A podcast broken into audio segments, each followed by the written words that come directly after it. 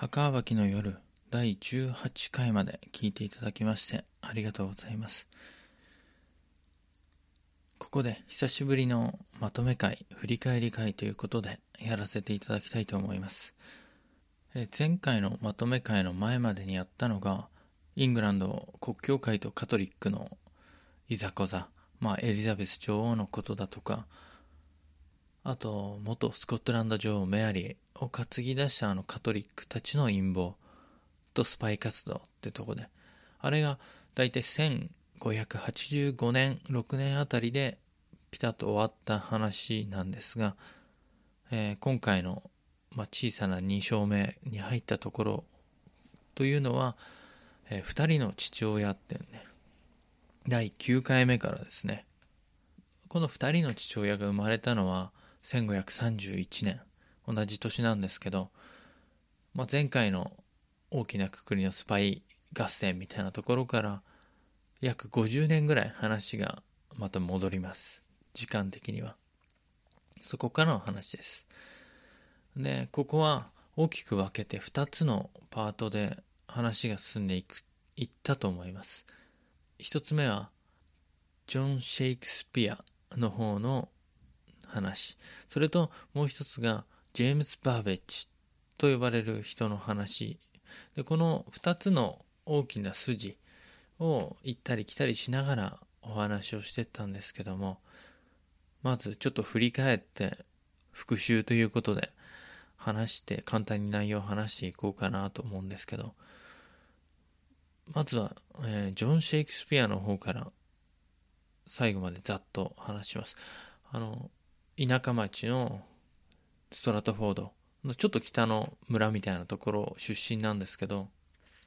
でそこで生まれて農家の生まれなんですけどお父さんは土地を借りて農家をやってたんです。で土地を借りてたのはアーデン家ってとこから借りてたんですけど後の自分の奥さんになるところのお父さんが貸してくれてた土地で自分の父親も土地を借りてやってたみたいなんです、まあ、そこから出て町というかちょっと大きなねストラトフォードアポンエイボンってとこ出てでのし上がっていくわけです、えー革職人革細工の職人なんですけどまあ、いろんなビジネスやって、まあ、成功を収めて、あっという間に町長まで上り詰めると。そこで生まれたのが、あの、ウィリアムっていう息子。その前にね、何人か生まれてたんですけど、二人亡くなってしまってて、長男としてウィリアムが生まれて、その下にも弟妹がたくさんできるんですけど、まあ、結婚したのはメアリー・アーデンって言ってね、あの、その地域では大きな豪族ですね。たくさん土地持っててお金を持ってて古くからの大きなお家そこの一族の、まあ、末娘さんなんですけどメアリー・アーデンっていう8人娘の末っ子なんですけどね。でそのアーデン家っていうのは、まあ、旧来からの大きなカトリックの擁護者というかカトリックのお家。でそのエリアというかスタラトフォードのエリアもプロテスタントよりもカトリックの方が、まあ、習慣とか地域の土着的なね宗教としてはもう長古くから信仰されている土地でした、まあ、そんな土地でねあの育っていったウィリアムなんですけど学校に行った記録っていうのは残ってないんです。でもスタラトフォードアポンエイボンで、まあ、町長の息子として長男としてね育っていったのなら学校に通っていうことで研究者とかもちろん僕もそうですけど話を進めていってます。そこにはあのグラマースクールキングズニューカレッジっていうのがあってまあ町営の学校みたいな地域の子供は無料で学べますって後々にねあのウィリアム・シェイクスピアの作品なんかにも、まあ、学校に通う時の辛さみたいなのを表現した文言とかあるんですけどまあ、朝ね、結構暗いうちから家を出て、まあ、夕方ぐらいまで一日中勉強するような学校なんですよ。子供にとったら結構大変だった数年間だったんかなと思います。で、そこでウィリアムを教えてた先生ってのがですね、3人いまして、正確には2人なんですけど、3人目の先生もきっとウィリアムが卒業した後にまあ、就職先というか、働き口を紹介してくれた先生なので、一応、恩師としてカウントしてます。まず、一人目の先生は、ストラトフォードから西の方のエリア、ランカシャー地方出身のサイモン・ハント先生って方です。ランカシャー地方っていうのはもう古くからカトリックが強い地域。まあ、カトリックの人たちばかりの地域で、まあ、人々の生き方だとか、習慣だとか、まあ、そういったものはもうカトリックに染まってるというかもうそういう生き方をしてきた人たちが多いところの出身の先生です。で、サイモン・ハント先生はオックスフォード大学出身で、超名門です。で、しかも超エリートで。で、田舎の学校に赴任してきたと。そこでウィリアムを教えてくれた。きっとまあカトリックの熱狂的な信者の一人ではあったと推察されるのが、先生を辞めて大陸に渡ってあのイエズス会士となるんですよ。まあ、勉強するために僕は学校を辞めて大陸に行くよって言って。で、ウィリアムから何歳か上だったか分かんないですけど、大体7歳ぐらい上。ウィリアムがまあ小学低学年の頃に、まあ、中学生だった先輩みたいな今の感覚で言うとそれぐらい年の離れた、まあ、お兄さんみたいな人が一人生徒がねロバート・ディブデイルっていうのを連れてサイモン・ハント先生は大陸に渡っていきますサイモン・ハント先生は大陸に渡って、まあ、イエズス会士となったでロバート・ディブデイルっていうのはどうなったんかなって途中ので、何話かで、ちょっとウィリアムの心の声みたいなんで、彼は今どうしてるのかななんて話しましたけど、実際、まあ先の話をしてしまいますと、イエズス会士となって、さらにあの、カトリックの司祭となります。かなり勉強したというか、カトリックを学んだということなんでしょうけど。で、ここでね、イエズス会士とは何かっていう。イエズスってカタカナで書いてよくね、歴史の時とかに、あの、教科書とかで見たかなとは思うんですけど、イエズスの会は、会うの会に、死は武士の死。彼らってのは、まあ、イエズス会士というのは、じゃあ一体何かなって簡単に説明しとかないと、何の人で、カトリックの人じゃないのって、司祭とか、そういうのとちょっと違うのってなっちゃうんですけど、まあ、簡単に説明すると、もともとは、えー、と、このウィリアムが小学校行った時の時代よりも数十年昔にできた、まあ、制度というか、人の総称なんですけど、まあ、カトリックの中の最初言われたのは教皇の精鋭部隊って呼ばれてたぐらい。うん、そういう人たち。まあ、カトリックの男子修道会って言って、彼らの役割というのは、教育とか研究とか宣教活動、そういうのを何本かの柱を自分たちの活動の中心に置いて、まあ、カトリックのために世界各地で活躍する人という、まあそういうふうに思ってもらえば、イエズス会士。で、有名なのが、えー、以後よく広まるキリスト教って言って1549年ですね。日本に来たイエズス会士、有名なのがいますけど、フランシスコ・ザビエルって。彼もね、この時代の人なんですけど、ちょうどウィリアムが10代半ばぐらいに日本に来た人なんです。彼もイエズス会士。話を戻しますと、第1の先生がサイモン・ハント先生で大陸に渡っちゃった。その後に引き継いだのが2番目のトマス・ジェンキンス先生。彼も実はオックスフォード大学出身です。ね、オックスフォード大学から来てんのかって。で、オックスフォード大学のセント・ジョンズ・カレッジっていう、まあ、ここはね、表向きは、イングランド国教会に忠誠を誓った、まあ、学寮なんですけど、カトリックの信徒であっても、エリザベス女王とイングランド国教会に忠誠を誓うなら、快く受け入れるような大学。だから、えっ、ー、と、オックスフォード大学とこの時に、まあ、すごい有名な大学って言ったら、ね、もう一個何かなっていう。あと、ケンブリッジ大学って今も残ってますね、両方。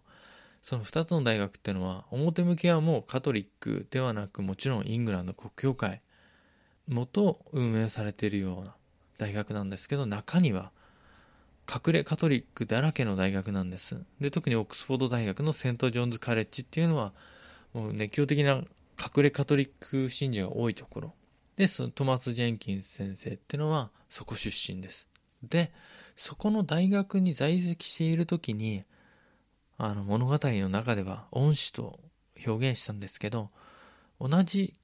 期間に大学に在籍していた年上の人でエドマンド・キャンピオンっていう人がいたと。だからそこでは、えー、トマス・ジェンキンス先生っていうのは後々ねプリーストハンターで処刑されてしまうエドマンド・キャンピオンと窮地の中だったっていうことですね。でこれがストラトフォードになんでこんな田舎の町にねスーパーエリートなんですけど彼ら2人先生サイモン・ハント先生トマス・ジェンキンス先生って。なんで来てたのかっていうのはこれ大学の推薦状があるんですよ。あのトマス・ジェンキンス先生に関しては記録に残ってて。ということはオックスフォード大学から、まあ、地方のね田舎町のこういう大学学校っていうんですか子供たちを教える。そういうとこに特にカトリックの弾圧が厳しくないところに優秀な人たちっての送られてたんじゃないかなっていうふうに僕は予想してるんですけどそれで来てた。で3人目の先生ってのがウィリアムの卒業と入れ替わりなんですがで3人目に入ってきたっていうのがジョン・コタム先生です。彼は彼もサイモン・ハント先生と同じランカシャーの出身です。でジョン・コタム先生ってのはウィリアムが働きに出たと僕が推察した、えー、アレキサンダー・ホートン氏と知り合いだったと。まあ、故郷が一緒で、アレキサンダー・ホートン氏っていうのは、その土地だと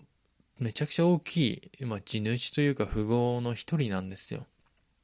で、彼のところっていうのは、うん、もちろんランカシャーの大きな地主みたいなところで、あの、カトリック教徒の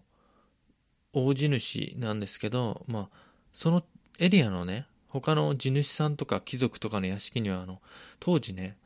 多くの場合、あの、カトリックの司祭とかが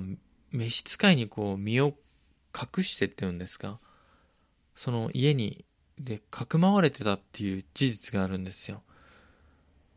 あとは、まあ、カトリックの儀式なんかに使う品物っていうんですか、アイテム。そういうのを持ってることっていうのも、もちろんエリザベス・イングランド国教会の下では重罪というかすごく禁じられていることなんですけども、そういったあのカトリックの屋敷で使用人とかとして雇われてたり、まあ、保護されている。そこでミサを行ったり地域の人のために。そういうことをやっていた可能性もあります。アレキサンダー・ホートン氏も召使いがたくさんいたから。でそこにウィリアムが紹介されたんじゃないかって僕が推察したのは、まあ、優秀な生徒がいて、で、ちょうどウィリアムが卒業するときに、ね、町長の息子で金を稼いでたはずなんだけど、大学に行けるかなと思いきや、その年からもう借金まみれになっちゃって、お父さんのジョン・シェイクスピアが。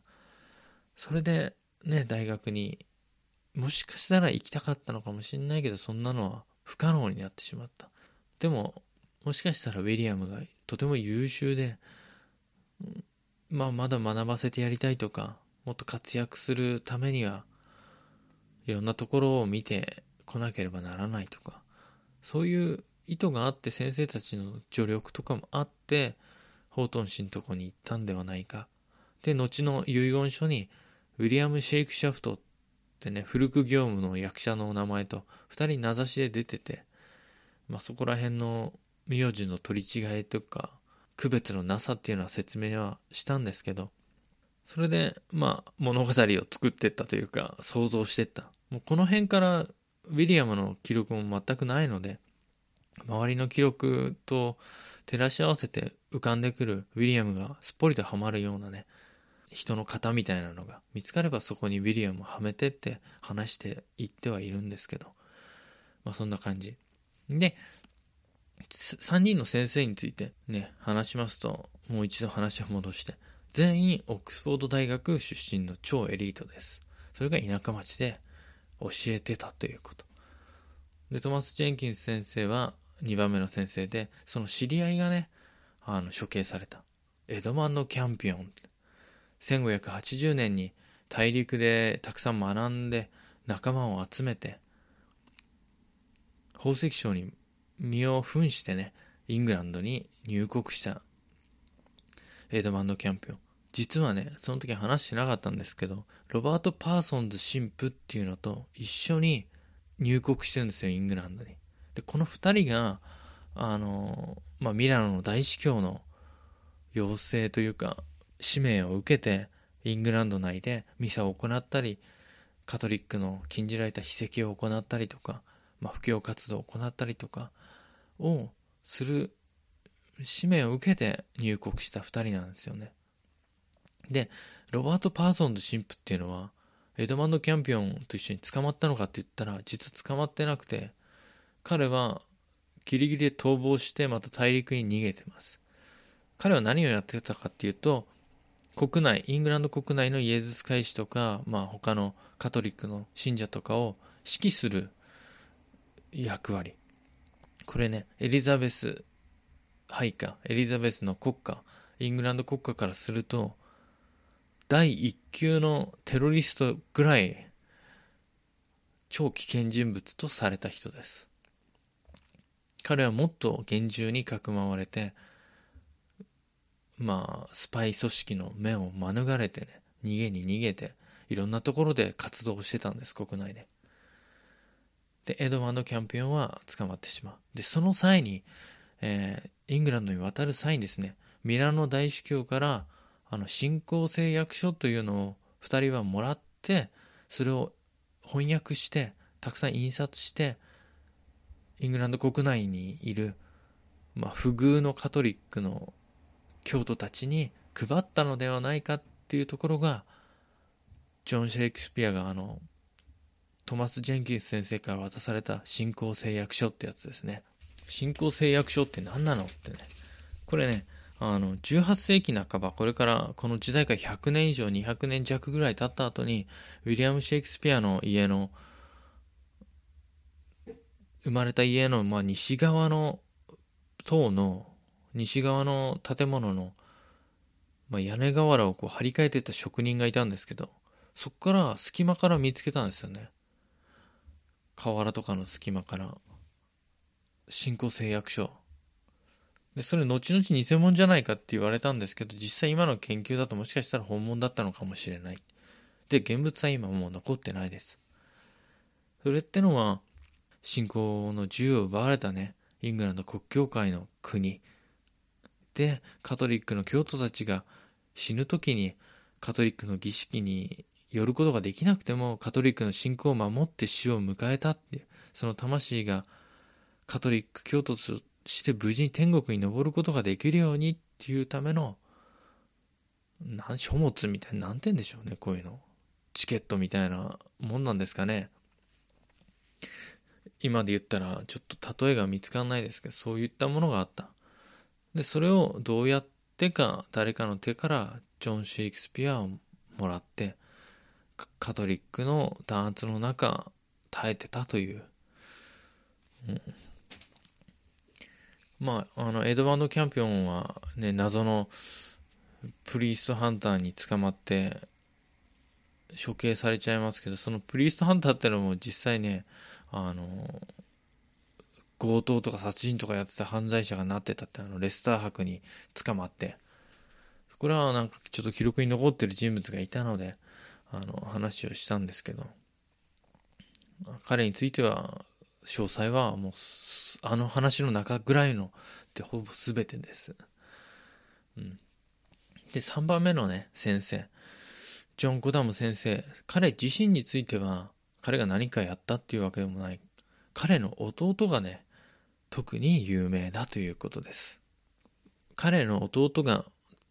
捕まって処刑されて、ジョン・コタム先生は学校を辞めて姿を消したっていう話をしたと思うんですけど、彼の弟が何をしたかっていうのは詳しくね、言わなかったんで、まあ、ここをちょっと、小話的に話させていただきたいんですけど、3番目の先生、ウィリアムと入れ違いで学校の先生になった先生、ウィリアムをホートン家に紹介してくれたのではないかという先生ですね。彼の弟ってのは、兄貴と同じオックスフォード大学を卒業して、その後に彼は先生とかにならないで大陸に渡ったんですね。ヨーロッパ大陸。で、カトリックの司祭となるんです。後に。で、その後あの、弟のトーマスは、その後、1580年にね、エドマンド・キャンピオンと同じようにイングランドに戻ってきたんですよ。同じ、同時期に一緒に戻ってきたのではないですけど、えっ、と、もしかすると、ロバート・パーソンと神父の指揮のもと、たくさんの、こういったトーマス・コッタムみたいなね、人たちがイングランドにまた戻ってきてた時期だったと思うんです。その中の一人。で、大陸で知り合った、ヨーロッパ大陸にいる時にね、知り合ったイングランド人のカトリック教徒、彼と一緒に帰るのか、まあ、彼は一緒にイングランドに帰んなかったかわかんないしか、わかんないですけど、あの、まあ、カトリック、そのイングランド出身のカトリック教徒に身の上話を話したんですけど、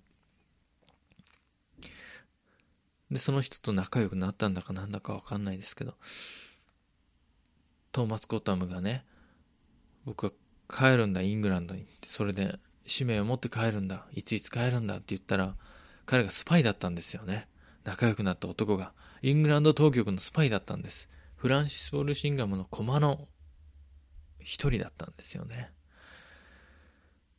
まあ、それで事前に当局にカトリック司祭のトーマス・コッタムが入国するっていう情報が入って、彼はあのドーバーに着いた瞬間に逮捕されてしまうと。まあ、しかしね、あの、逮捕された後に、彼の身柄を預かった人物っていうのがいたんですよ。エリーっていう記録には残ってるんですけど、エリーさん。エリーさんは、まあ、一時期ね、すぐにロンドン島に移送するわけではなくて、多分、移送の間かわかんないですけど、屋敷とかに、まあ、監視のために、トーマス、捕まったトーマス・コッタムを置いて、監視する役目としてエリーが選ばれて、その屋敷で見てたのかもしれない。で、彼が、実は隠れカトリックで、これスパイの逆ですね。彼を、捕まったトーマス・コッタムを秘密に逃がしてくれたんですよ。トーマス・コッタムは逃げ、逃げることができた。これで、兄のね、ストラトフォードにいる兄のジョン・コッタムに会いに行くのか、それか使命を帯びて何かをしに行くのか、って矢先に彼を逃がしたエリーが、やっぱり捕まるわけじゃないですか、逃がしちゃったんだから。彼の命がどうなってもいいのかと、本人の命が。そういうふうに脅されるわけですね。まあ、公言してどこに隠れてるのかわからないけど出てこいと。それで、彼の命、恩人の命のために出頭したと。トーマス・コット。それで、1年間ぐらいいろいろ取り調べとか拷問を受けて処刑される。その間際、逮捕されて、えっ、ー、と、処刑されるまでの間に、お兄さんのジョン・コッタムは学校を辞めて、ランカシャー、地元のランカシャーの方に姿を消したという話です。で、これもね、どういうこの人のつながりなのかなとは思うんですけど、最初にね、一人目の先生と一緒にいたロバート・ディブデイルって、サイモン・ハント先生と大陸に渡った生徒ね、教え子。彼の、大陸で彼に頼まれて、トーマス・コッタムは、あの、家族に宛てた手紙とかコインとか金箔のついた十字架、あとはロザリオとか、そういった手荷物というか、お土産品なのかな渡してほしいものを預かってイングランドに来てたんですよ。だから、逮捕されなければ、100%スタラトフォードには来てた。スタラトフォードに近いとこなんだ、あの。後にね、ウィリアムが結婚するアン・ハスフェイの実家があったとこ出身なんで、ロバート・ディブデイルは。まあ、歩って20分ぐらいのとこですよ。あの、ストラトフォード・アポン・エイボンか。そこに来る予定ではあったということなんです。まあ、兄貴のね、ジョン・ゴッタムもあらぬ疑いで捕まって、拷問されて処刑される可能性もあるし、もちろん彼もカトリックだろうから、一回捕まったらもう言い逃れることは何もできないですから、まあ、姿をくらましたのは理由がわかる。で、その後に、まあ、いろいろあって、ウィリアムの知らないところでこういう動きがあったんですけどね。で、ウィリアムが子供の時にケニルワース城で、あの、レッサー博のお祭りを見に行ったなんていうのは、これは現代の研究でも僕の考えでもそうだけど、実際に、えー、ケニルワース城のイベント見に行ったんじゃないかっていうふうに思います。後の作品の中にその時の描写っていうのは出てくるんですよね。ちょうどここであの、ジェームス・バーベッジ、彼の姿を見たかわかんないけど、不思議と彼らの縁っていうのが少し近づいたというか、触れ合う瞬間だったんですよね。まあ、そんな感じで、えっ、ー、と、田舎町、えー、ジョン・シェイクスピアの方の流れっていうのはそういうふうに話しました。で、その後に最終的にウィリアムはあの、出先から戻ってアン・ハスベイと結婚すると。実際、遺言書通りあの、サートマス・ヘスケス、彼の方で働くことになったのかどうかっていうのはわからないんですよ。でもアン・ハスベイと出会って結婚するっていう期間を考えたら一回スタートフォードに戻ってないと、それができないので、LINE で知り合って、ね、まあ、写メとかさ、交換して、アン・ハスウェイとたまにね、一回帰って会ったとか、そういうわけでもないから、結構何度も会ってね、結婚まで行くだろうし、そういった通信手段ないので、今とは違って。だから一回、ストラトフォード・アポン・エイボンにランカスターの方からアレキサンダー・ホートンの屋敷から帰ったんだとは思います。住み込みで働いてたんだけどね。で実際働いてたのは家庭教師兼役者で働いてたんじゃないかっていうふうに研究されてますけど、実際こう人に教えるほど学があったのかっていうとこも疑問だし、アレクサンダー・ホートンのとこで、ウィリアム・シェイクスピアにあの教えを請うようなね、教育的な、そんな生徒みたいなのいたのかっていう疑問だから、まあ、いろんな多分雑用もいろいろやってたのかなとは思います。はい。で、もう一つ二つ目のね、えっ、ー、と、大きな線っていうか、枠。ジェームス・バーベッジの方ですね。まあ、この時代に詳しい方ならね、あの、ジェームス・バーベッジって言えばピンとくるかもしれないんですけど、シアター座を作った人ですっていう。まあ、彼の方はどんな話をしたかったかっていうと、まあ、ウィリアムの方はカトリック、以前ね、あの、前のスパイの話でも散々やったじゃないかと思うんですけど、まあ、カトリックと国の取り締まりと人々の生活っていうのを中心にやってった。で、こっちのジェームス・バーベッジの方は、エリザベス朝時代の演劇界がどうなっていったかっていう、最初の本当にスタート地点みたいなところに立ってたのが彼なので、彼をもう一つの主人公みたいな感じで話し始めました。えー、っと、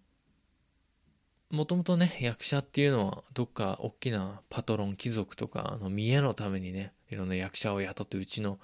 劇団はすごいぞっていろんなパーティーで見せたりとか、そういうのをやってたわけですけど、まあ、役者っていうのは案外稼げないもので、まあ、地方巡業行ったりとか、そんな裕福な生活をしてたわけでもないんです。それをまあ商売的にね、この演劇というものを商売にならないかっていう、マネタイズできないかってこう考えたのが、ジェームス・バーベッジだった。彼は役者としても才能があったとされてるし、これはレスター博の言葉で残ってるから、ね、紹介しましたけど、物語の中で。だし、まあ、あとは商売の才能とかいろいろもあったし、何かとこう頭の効く、回るような人だったのでは。で、彼自身も30代に入った頃にはもうそう言ってね、大きな成功とは言えないですけど、自分のなすべきこととかやりたいことっていうのをこう、少しできるようになった。で、シアター座っていうね、大きな劇場を作ることになった。まあ、彼の方のパートであの、息子のね、2番目の息子、次男なんですけど、リチャード・バーベッチっていうのが出てくるんですけど、これが、えっ、ー、と、まあ、次の章ぐらいですかね。あの、ウィリアム・シェイクスピア、リチャード・バーベッチ、あともう一人でまだ名前出してない人。あともう一人、まあ3人プラス一人ぐらいの、人物の絡み合いでこう話が進んでいくかなとは思うんですけど、それの中の一人。彼は今にも名前が残る、実は、あの、有名な人なんです。役者になろうかな、なんて。役者じゃなくて画家になって旅したいな、なんて言ってましたけど、まあ実際そんな子供だったんですね。彼がいつどこで役者の道に本格的に入っていって劇団に所属してなっていくからこれからのお話になります。なので、えっ、ー、と、まあ演劇の方ってあの、一座ってあるじゃないですか。えっ、ー、と、レスター博一座。他にもオックスフォード博一座、ウスター博一座、ペンブルック博一座。結構いっぱいあるんですよ。有名なね、一座っていうのは。それもそれぞれパトロンがついてて。で、自分たちの劇団は一、すごいですよ。どうですか？こんな劇団やってんですよって。こんな、ね、利益にもなんないパトロンになるってことは自分の力とセンスっていうんですか？こういうな素晴らしい劇をやってます。そういうのをアピールする一つのツールだったのではないかと思うんですけど、劇団を持ってるってことはね。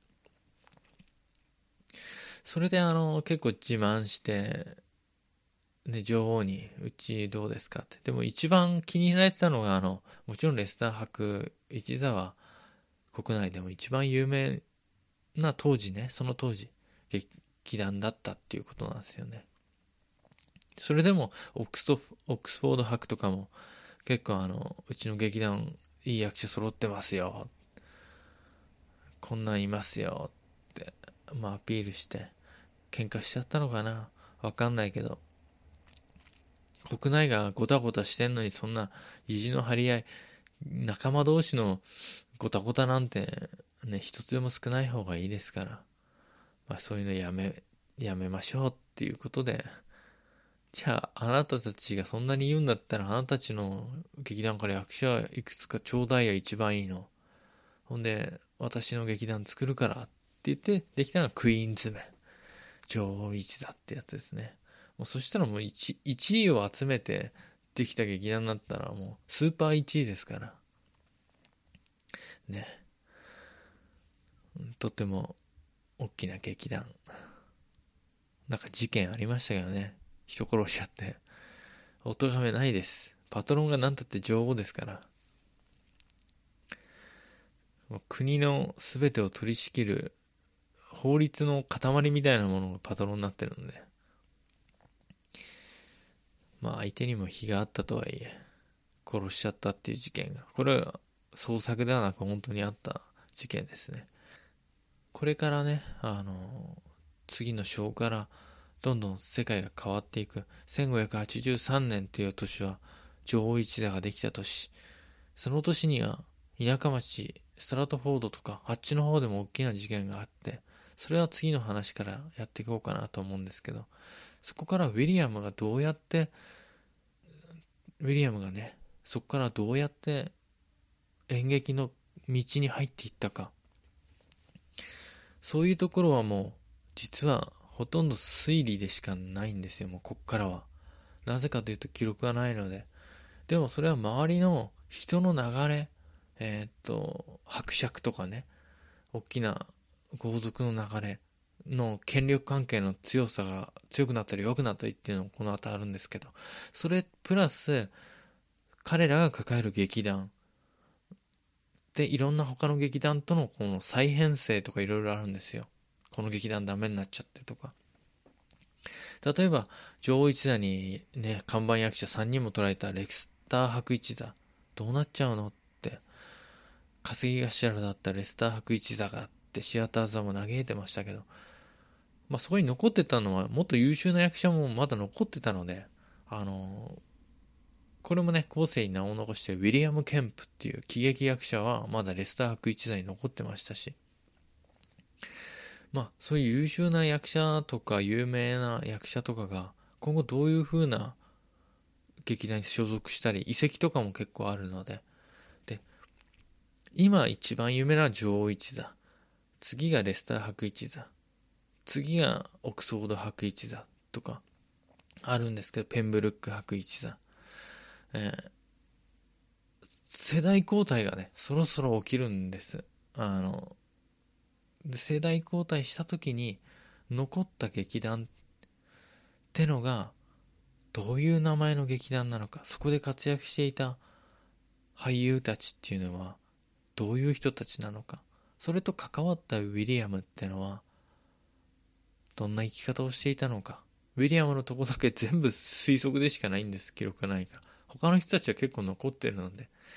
まあだからえー、っとそういうとこを注目して聞いていただければ。中核となる4人の人物。いや、5人にしとこう。5人の人物。父親たちの世代が終わって中核となる5人の人物。彼らにまつわる劇団が、大きな劇団が、えー、っと、3つ。それ、そこに注目して聞いてもらえば。なと思います。どんどん物語は、えー、盛り上がりというか、一番楽しい部分に入っていくところなので、で、また次回からね、あの、楽しみにしていてくださればと思います。この時代に生きた人というのは、まあ実際ね、有名人じゃなかったら、どこで生まれてどこで死んだかっていう記録もほとんどなかったり、もちろん今現代の我々にとっても名もない僕がどこで生まれてどこで死んだなんて記録が何百年後かに残ってるわけがないのでまあそういう人たちがたくさんいてあの世の中っていうのはできてたんだなっていうあの宮廷とかのね権力闘争とかそういうところに歴史の語り口っていうのは向きがちですけどベースとなってたのはそっちじゃなくて、まあ、ウィリアムのパートとか、ジェームス・バーベッジのパートとかにあった、人々の何を楽しみに生きて、何を考えて、で、大きな波というか、国の政策だとか、戦争だとか、そういうのに、まあ、抗うことができなくて、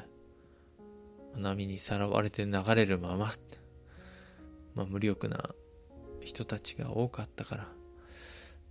そういうとこにちょっと思いを馳せて聞いてくださればと思います。僕もそっちの方を中心にね